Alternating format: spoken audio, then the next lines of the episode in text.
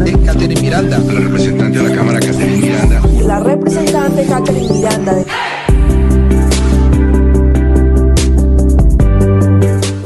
¿Qué quiere decir que el presupuesto esté desfinanciado? Bueno, voy a tratar, mejor dicho, de dejar todo lo técnico y voy a hacer como con, con plastilina para que todos podamos entender un poco. El presupuesto que presenta el gobierno nacional hoy en día tiene más lo que se va a gastar que realmente la plata que le va a ingresar.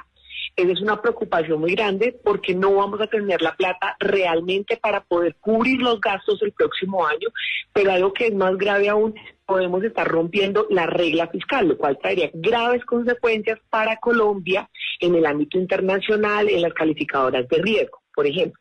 Aquí hay una cosa que me preocupa a mí muchísimo y es que se hacen unas cuentas alegres eh, donde se dice que, por ejemplo, la DIAN va a recibir 15 billones de pesos por concepto de litigios. Esos litigios, Gustavo, usualmente duran ocho años en promedio. La DIAN pretende que esto que va a recoger 15 billones de pesos el próximo año por estos litigios. Está desconociendo el tiempo.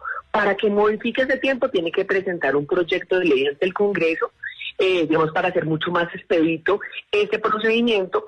Hoy en día la DIAN ni el Gobierno Nacional no han presentado ningún proyecto, entonces están haciendo unas cuentas a leer. Digamos que en el mejor de los casos logremos el próximo año recoger 7 billones de esos 15, nos quedan volando 8.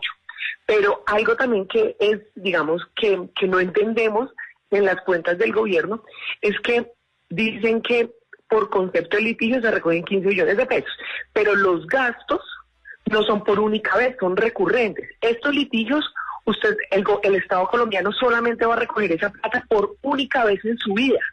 Entonces es un ingreso ocasional, pero los gastos que está proponiendo, el aumento de gastos, estamos hablando del 9% cuando históricamente ha sido del 4%, pues sí va a ser constante y digamos, eh, y se van a aumentar año tras año, lo cual rompería la regla fiscal. Eh, acá, digamos, la alerta la estamos dando eh, y también me está acompañando en esta alerta el exministro Restrepo, el exministro Campo, porque eso afectaría gravemente al país. Y le explico tal vez un poco para los oyentes, es como que usted se endeude para pagar mes a mes un celular con un chance que se ganó de 200 mil pesos. Entonces, el chance que se ganó 200 mil pesos le puede dar para la cuota inicial. Pero el gasto que tiene que pagar mes a mes el celular, usted no tiene, no va a tener con qué pagar. Claro, por supuesto. las finanzas del Estado colombiano. dentro de esos gastos exagerados están escenarios como el del nuevo ministro, el nuevo ministerio, el de la doctora Francia. Sí, hay unos gastos que sí, y además lo que digo es que es profundamente irresponsable, eh, Gustavo, que históricamente ha habido un aumento del 4% pero hoy estamos hablando que el gobierno Petro tiene un aumento del 9%, con el agravamen de la desaceleración de la economía en diferentes sectores que son muy importantes para el país, lo cual, si sigue la tendencia, va a implicar necesariamente un menor recaudo. Entonces, yo hago un llamado al Congreso de la República, al Gobierno Nacional, a que de verdad nos sentemos, los números no mienten, las cuentas tienen que ser muy claras y no podemos poner al país en una incertidumbre financiera como esta. Ahora, la, denuncia es muy válida y más que denuncia, el llamado de atención en el escenario de la realidad, como usted dice, que invita a que se sienten a mirar. ¿Aquí qué viene? ¿Un debate?